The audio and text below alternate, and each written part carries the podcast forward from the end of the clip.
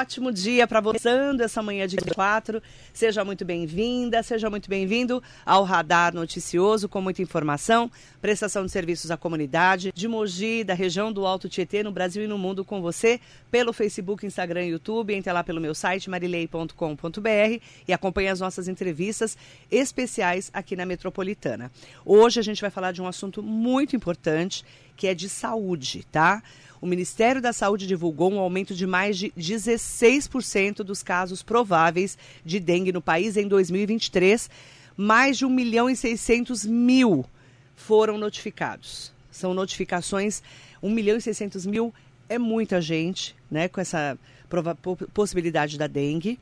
E o Ministério da Saúde incorporou também uma vacina contra a dengue ao Sistema Único de Saúde. A gente vai entender melhor sobre a dengue com a doutora Débora Murakami, médica veterinária, que atua como coordenadora do Núcleo de Prevenção e Controle de Arboviroses do Centro de Controle de Zoonoses da Prefeitura de Mogi das Cruzes. Doutora, muito obrigada. Bom dia. Bom dia, obrigada. Eu obrigada por estar aqui com a gente. Doutora Débora, primeiro falar, né, o que, que é o centro, o núcleo de prevenção e controle de arboviroses? O que, que é isso? Então, na verdade, o controle da dengue, o controle da Aedes aegypti, ele existe muito, antes disso, né? E o Ministério da Saúde, ele tem um programa nacional de controle de, de Aedes aegypti inicialmente, e aí com o surgimento do, do chikungunya virou um controle mais amplo e, e, e acabou sendo chamado de controle de arbovirose. E, e essas ações são municipalizadas. Então, cada município tem que ter um programa específico para o controle de arboviroses e isso cabe ao Centro de Controle de Zoonoses. Né? E em Mogi, como é uma cidade grande, né, e a gente teve um incremento do programa mais ou menos em 2007, que é quando eu entrei, foi criado específico para tratar só desse, desse assunto, né, com uma equipe específica, uma estratégia específica. Então, é, a doutora Débora Murakami, ela é médica veterinária. Então, ela coordena todo esse trabalho. E aí, a doutora falou, além da dengue, tem chikungunya e zika. Sim. Explica pra gente, doutora, o que, que é a dengue, a chikungunya e a zika? Então, na verdade, assim, o Aedes aegypti, ele vem né, da, da, época de colonização do país ainda, quando ele veio trazido lá da, da África, porque é um, ele, a origem dele é africana, né? Então, ele foi trazido no país e se instalou ele é um vetor essencialmente urbano, então ele vem junto com o processo de urbanização. Por quê? Porque a fonte de alimento dele é o ser humano. Então, onde tem gente, tem o Aedes aegypti. Não a tem jeito. Não tem jeito. Então, à medida que a, os centros urbanos vão se expandindo e vão se adensando, a mesma coisa acontece com a infestação dele. Uhum. Né? E com isso vem as doenças porque ele tem uma capacidade de, de ser vetor de doenças muito grande. Uhum. No Brasil, hoje, ele é capaz de transmitir o Aedes aegypti, o Aedes aegypti a dengue, dengue, a chikungunya e o zika. Tem inúmeras doenças que ele tem capacidade de transmitir, mas no Brasil, por enquanto, são essas, né, que a gente tem registro. E aí, é, a gente faz o trabalho, por isso que a gente fala que a gente faz o trabalho em cima do Aedes aegypti. Tá. Trabalha em cima do mosquito. Do mosquito, porque aí você previne todas as outras doenças que ele vai trazer junto com ele. E como é que ele transmite pra gente? Picada. Picou? Picou e a fêmea do mosquito. A gente tem o macho, ele é vegano, então ele só suga seiva. Só que a fêmea precisa sugar o sangue para maturar os ovos para poder e se, se reproduzir. multiplicar e se reproduzir. Então as fêmeas picam um doente, se infectam com vírus e aí ela Passa faz vários mundo. que a gente chama de repastos, né? Quando ela vai picando a várias pessoas e ela vai transmitindo a doença.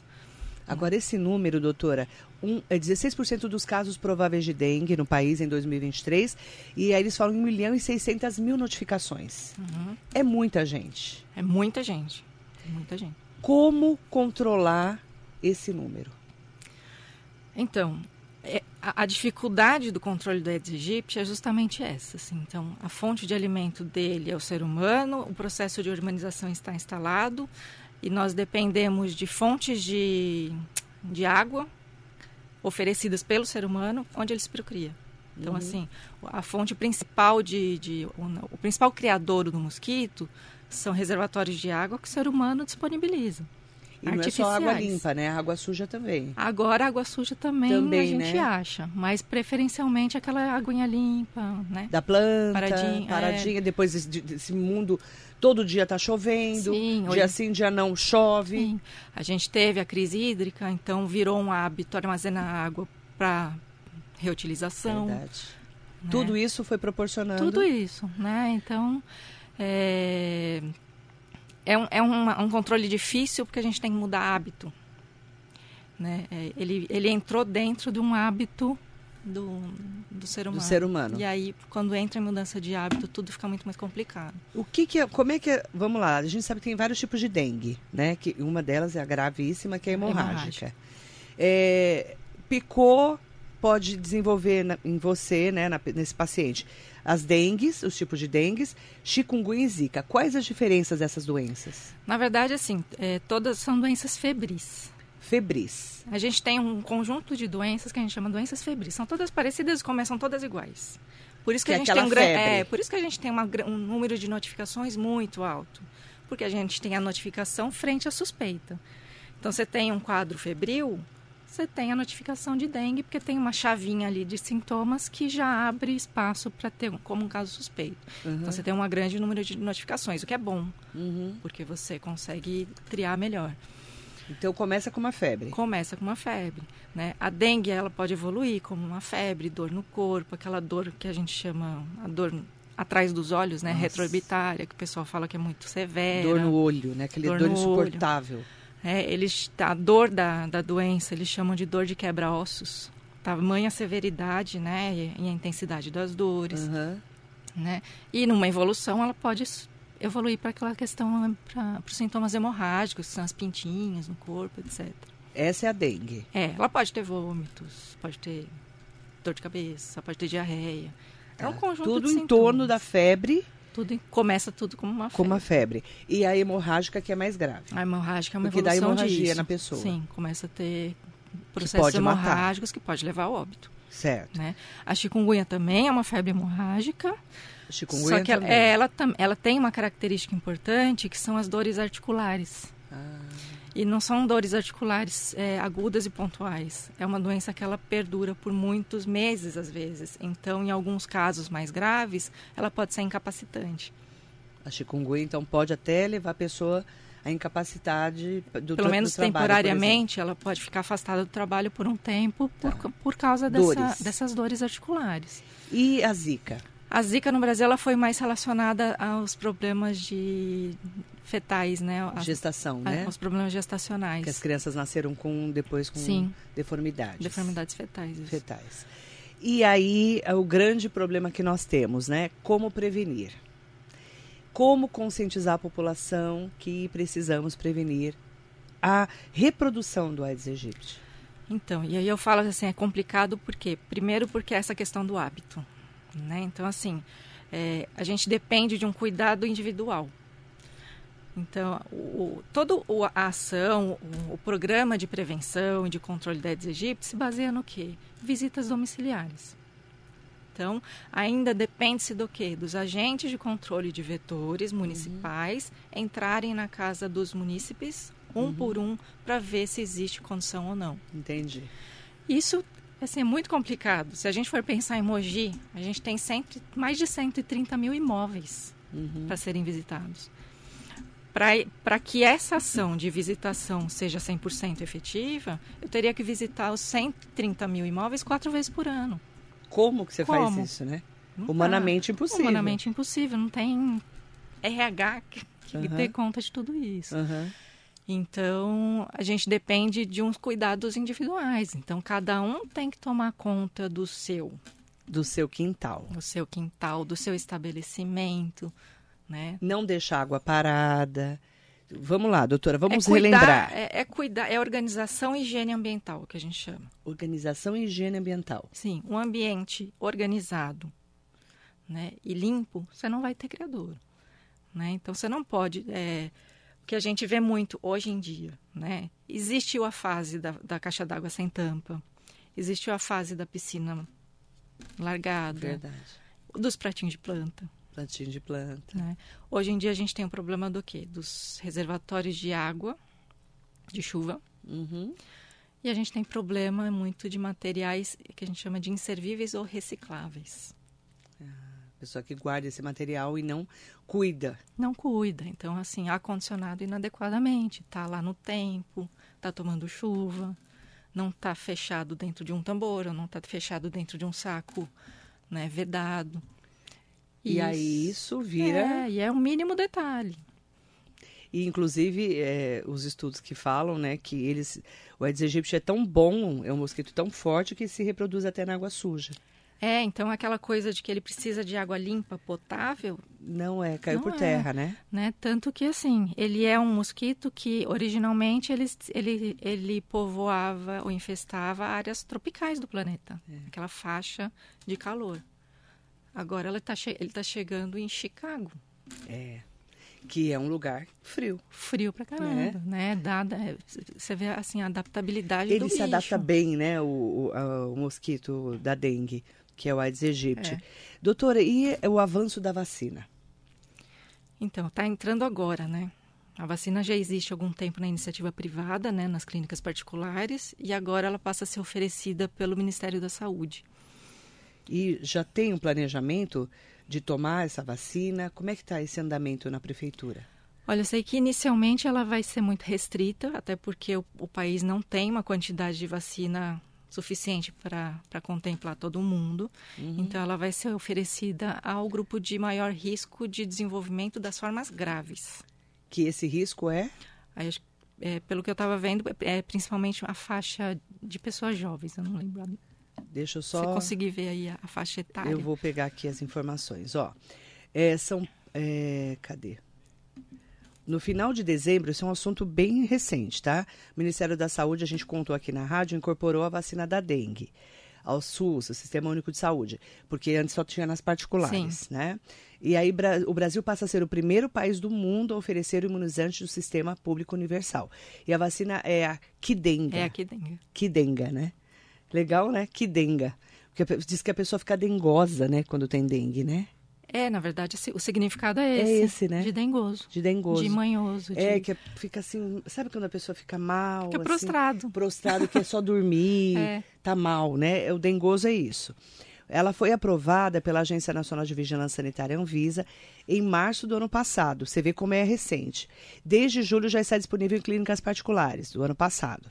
Aí a Kidenga pode ser aplicada em pessoas de 4 a 60 anos de idade para prevenir a dengue, independente da exposição anterior à doença e sem necessidade de teste pré-vacinação. E o imunizante do laboratório japonês, é, Takeda Pharma, funciona com- por conter o vírus atenuado. Ou seja, a vacina contém o vírus da dengue modificado de forma a ser incapaz de causar a doença. Aí você coloca no seu corpo e cria os anticorpos, né? Segundo o Ministério da Saúde, o governo vai priorizar a imunização, essa informação, contra a dengue de crianças e adolescentes de 6 a 16 anos Isso. porque nessa faixa, segundo o Ministério da Saúde, são as formas mais graves É que é a onde tem o maior número de óbitos é nessa faixa etária. 6 a 16 anos. E aí fica a dica, a informação importante para as mães e pais de filhos nessa faixa etária. Uhum. A orientação é essa, procurar para imunizar os seus filhos. Sim, po- é, a prefeitura vai divulgar quando tiver início, o calendário, né? O né? calendário, sim. Uhum. Porque agora, como a gente está no comecinho de janeiro, na verdade na segunda quinzena de janeiro, eles estão planejando, Uhum. inclusive tem é, Covid, quando vai começar a vacinação da gripe. A gente adora uma vacinação, viu, É, doutora? tem o calendário todo que é Aí vai enorme, sair o né? calendário. Quando sair o calendário, eu aviso aqui. Combinado? Mas é importante dizer. Se não for de 6 a 16 anos, vai ter que, infelizmente, vai ter que pagar numa clínica particular. Você é a favor da vacina, Uhum. enquanto, sim. doutora? Sim, vac- toda vacinação é válida, né? Toda vacinação Mas o, o, o que me preocupa é a disponibilização da vacina e a negligência com relação aos cuidados para evitar a proliferação dele. É, porque a gente tem que cuidar do nosso quintal e da nossa, do nosso dia a dia. Sim, até porque assim, a vacina contempla de 6 a 16. Tem o restante da população. resto? E tem chikungunya, tem zika, tem as outras doenças que podem ainda aparecer. E eh, a Zika, tá, aliás, todas elas estão sendo muito estudadas, a gente sabe disso. E a Zika, é o grande problema é essa mulher gestante, né? Uhum. Que o seu bebê nasce com alguma deformidade. Sim.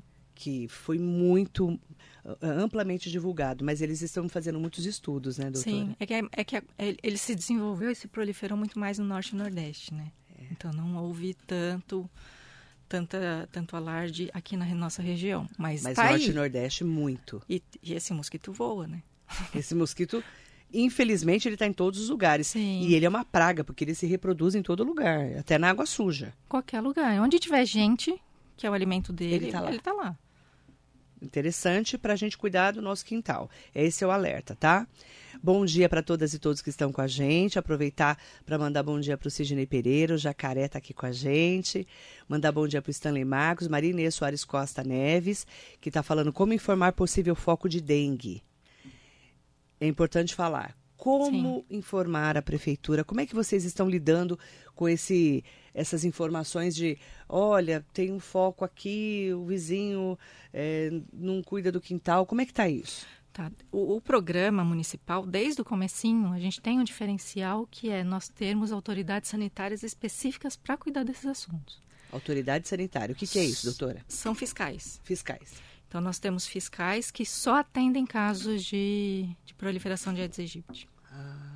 Né? Então, essas denúncias a gente recebe na forma de denúncias. Tá. Elas podem ser feitas pelo, pela ouvidoria, Tá. tá? que é o 62, 162, ou o aplicativo Colab. O Colab também. Sim, a gente recebe por ali, Pega a denúncia. pega a denúncia, a gente vai fazer a verificação. Se houver, se for procedente, a gente vai fazer a autuação.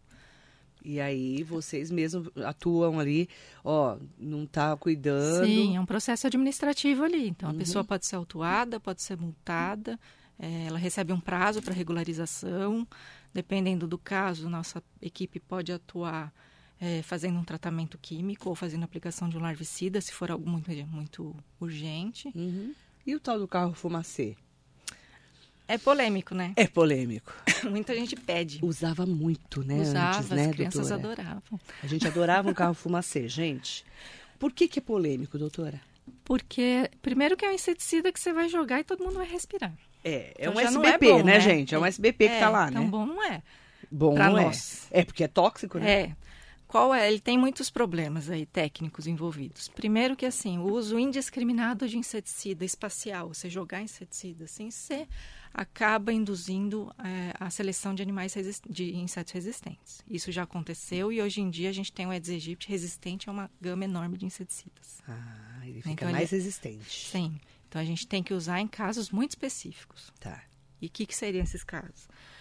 É, em casos onde a gente sabe que existe a transmissão da doença. Então, se a gente, pelo nosso estudo, né, o nosso monitoramento, a gente sabe que aquele, aquela região existem mosquitos infectados e transmitindo a doença, aí sim a gente vai entrar com tratamento químico para matar aquelas fêmeas que estão infectadas. Tá. Mas não só isso, a gente também vai eliminar todos os criadouros. E a densidade larvária que as pessoas falam tanto, o que, que é isso? É um estudo. Então, quatro vezes por ano, para a gente poder ter, planejar as nossas ações e saber qual é a nossa, é, a nossa perspectiva, né? A gente faz quatro vezes por ano uma, um- uma análise amostral de todo o município. Então, a gente faz um estudo e a gente coleta larvas, faz visitas em alguns imóveis, coleta larvas e faz uma avaliação de como que está a distribuição do Aedes aegypti, quanto que tipo de recipiente que ele está usando mais para se procriar, que tipo de recipiente as pessoas estão disponibilizando mais para que ele se procrie. E aí, com isso, a gente consegue direcionar ações. Então, a gente pode saber que em alguma região do município o problema é piscina, então a gente vai agir mais fortemente ali. Se numa outra região o problema é lixo, a gente vai ter outro tipo de abordagem. né? Então, E aí vocês vão coordenando isso de acordo com essas amostragens. é, é nossa ferramenta, Tá. né? Então a gente, isso nos, for- nos dá subsídios para a gente programar as nossas ações no município é, de acordo com as diferentes características, porque é um município enorme, né? É, Mogi é enorme, gente. É, o Sidney Pereira fez uma pergunta. Marilei, o vírus da dengue é mutante? Uma dose da vacina é suficiente? Ele não é mutante, mas nós temos quatro sorotipos no país, que é o DEM, DEM V1, 2, 3 e 4, né? É, a vacina ela contempla os quatro sorotipos. Certo. E ela pode, ela vai ser aplicada em duas doses inicialmente, né? Uhum. E depois, até se não mudar, né, o protocolo, uhum. vão ser reaplicações anuais. É, porque aí depende do protocolo, porque eles começam a, é, inclusive, fazer amostragens dessas Sim. pessoas que foram vacinadas, né? É, como está começando agora, começam também é os estudos, novo, né? né? É igual a Covid, né, Sim. né, doutora? A, a, a, vacina da dengue é novíssima, gente. Algum, alguns resultados vão aparecer daqui para frente. Verdade. Só. E os estudos vão ser feitos aí frequentemente. Manaim Brasil, bom dia. Hugo Marques, bom dia, querida Marisa Meoca. Aproveitar, né, para mandar um bom dia especial. Sabe quem está aqui com a gente? Doutor Jefferson Renan Araújo Leite. Bom dia, Débora e Marilei assistindo vocês aqui. Bom dia, doutor Jefferson, querido. Um beijo. Meu parceiro. Ele é um querido, né? E aproveitar também para manda, mandar perguntas. Pode mandar suas perguntas, tá? Aqui no 11 945452690, que é o nosso WhatsApp. Também mandar perguntas para o 47992888. Ou como fez aqui o Clóvis, mandar pelo Instagram, Facebook e YouTube, tá? O Clóvis pergunta assim: Marilei, bom dia. Eu já tive dengue duas vezes. Por que, que a gente tem dengue várias vezes?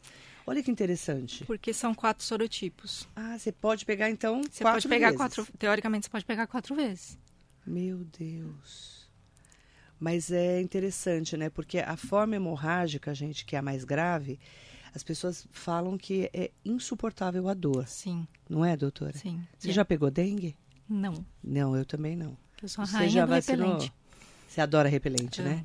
Vamos falar de repelente? É, a gente fala muito sobre, principalmente no verão, tem bairros Sim. que não tem jeito. Em todo lugar tem, tem pernilongo, né, gente? A gente não sabe Sim. se aquele é de Egito, óbvio. É, como que a gente deve usar o repelente? Todo dia? O repelente, ele é, o, a, é a medida de proteção individual. Tá. Então, o que, que acontece? É, precisamos ter fortemente todas as ações para reduzir a infestação do mosquito, que a gente precisa de menos densidade. Uhum. Com menos densidade de mosquito, a gente tem menos chance da doença se espalhar rapidamente. É, mas a gente não vai conseguir acabar com o mosquito, erradicá-lo, como aconteceu na década de 50. Uhum. Então, ele uhum. sempre vai estar presente. Então, medidas de proteção individual são importantíssimas. É, todos os dias. Todos os eu dias. Eu diria. Né? Por quê? Porque o Aedes aegypti, como eu te falei, ele está sempre atrás da fonte de alimento dele, que somos nós. Então a gente não vai pegar o, o não vai ser picado na rua. A gente vai ser picado quando a gente está trabalhando no escritório, uhum. quando a gente está dentro de casa, quando a gente entra numa loja, num supermercado. Então tem que usar repelente sempre. Eu recomendo o repelente sempre. Sempre. Sempre. Principalmente se a gente se desloca para áreas onde a dengue ocorre com maior intensidade principalmente litoral. Então a gente sabe que as cidades litorâneas ela tem, elas têm uma ocorrência de dengue muito maior. Então, se se deslocou para a área de litoral, Como reforça. estão os números aqui de Mogi, doutora? Como a gente está muito no comecinho do ano, se não me engano, a gente tem acho que cinco casos. Mas assim, ainda estão. Está muito pouquinho ainda, ainda. Porque está muito no começo do ano. O ano passado teve muito? Então, o alerta é esse para estar no começo do ano, quando a gente compara com cinco anos anteriores, está alto. Está alto.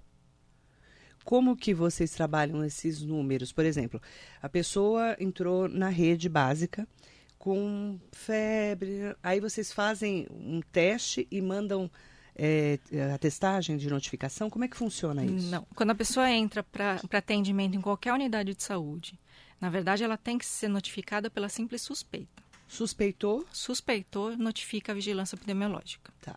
Tá? É, algumas unidades de saúde, não estou dizendo nem as públicas, hospitais também já fazem os, o teste ali em loco. Hum. Então, às vezes, a gente já recebe a notificação com o resultado positivo. E quando esse local não faz, é, a prefeitura, a vigilância epidemiológica, colhe esse material desse paciente e encaminha para o laboratório de referência que é o Instituto Adolfo Lutz. Adolfo Lutz, que é a referência nossa aqui. É. E aí confirma sim ou não? Sim ou não. Mas o que, a, a, a, é, mesmo não tendo resultado, a gente recebe, a zoonoses recebe todas as notificações. Uhum. E aí, com base nas notificações, que a gente faz o um mapeamento desses casos, porque a gente precisa ver, mesmo na suspeita, a gente consegue, por vínculo, saber se possivelmente aquela área está com uma, uma transmissão ou não. Entendi. Estão me perguntando onde que recebe a vacina da dengue. É, essa quidenga, né? Geralmente é de 350 até 390 reais, o valor da dose, mais ou menos, e aplica em farmácias também, hoje. Em farmácia também. É, informação que a gente tem uhum. aqui. É, Ricardo Santos, é verdade que somente a fêmea do mosquito pica as pessoas? Sim. Sim. O macho não pica as pessoas. É, e é importante dizer assim, a fêmea pica e ela coloca mais ou menos uns 400 ovos. 400 ovos. Em locais diferentes.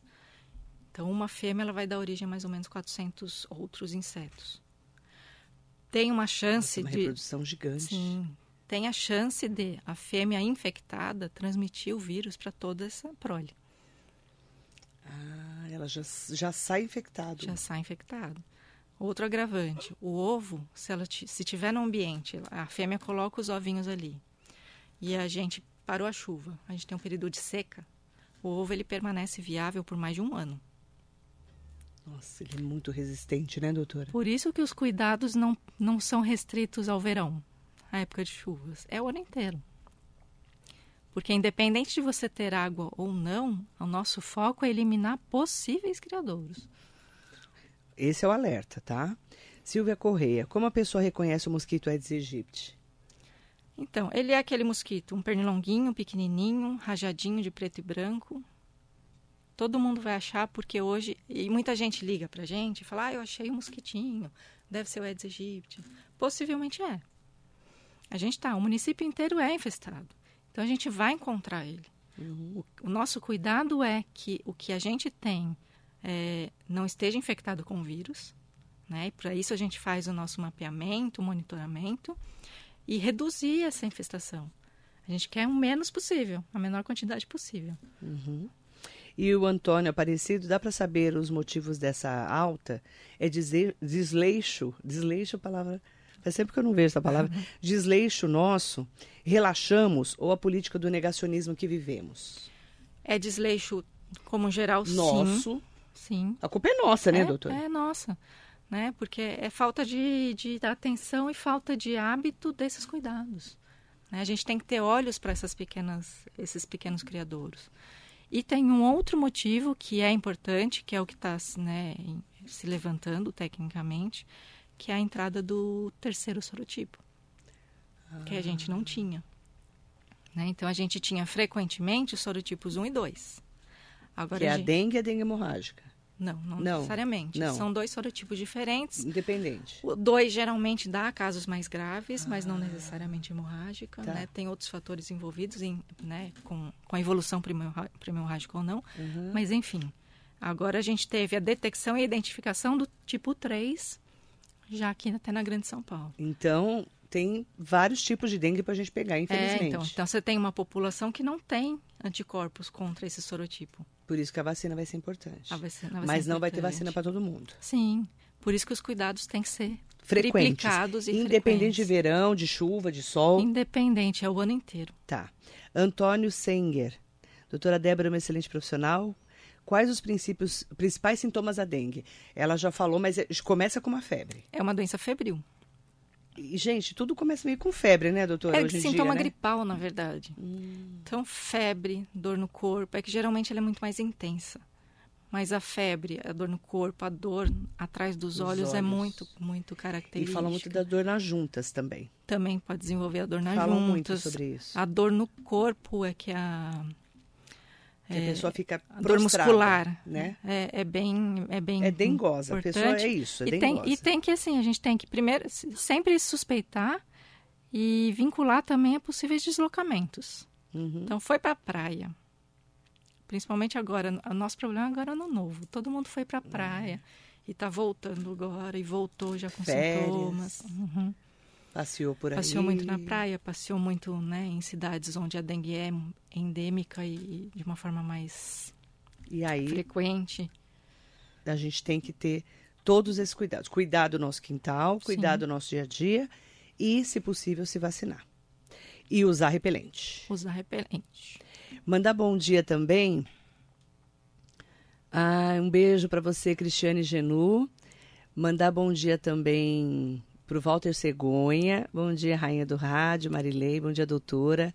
Fez bem trazer essa informação, está sendo uma excelente entrevista. Parabéns a vocês. Obrigada, Walter. A gente precisa ter conscientização que a gente precisa cuidar do nosso quintal, do nosso dia a dia. Cada um cuidar do seu. André Davi, bom dia, Mar. É, e a vacina é insuficiente para a população? É. Uhum. É por isso que eu falo, de 6 a 16 anos, vai sair o calendário nos próximos dias, mas e o restante da população? Sim. Esse é o ponto. E 350 reais, no mínimo, é dinheiro, é né, doutora, cada dose. São duas, né? São duas doses, tá? Então, infelizmente, a gente tem que se cuidar. E cuidar do nosso quintal. Doutora, para a gente fechar a entrevista, doutora Débora Murakami, é, a orientação, qual é a mensagem que você deixa? A mensagem é não descuidar. Não descuidar. Então, é o que a gente fala para facilitar e para não assustar, porque às vezes a gente é, pode parecer que é um trabalho a mais que a gente vai ter, mas é, são cinco minutos por semana que se gasta, em média, para que a gente tenha todos os cuidados. Então, assim, é pouco se a gente for pensar em todo o montante que a gente tem para fazer. Cinco minutos por semana.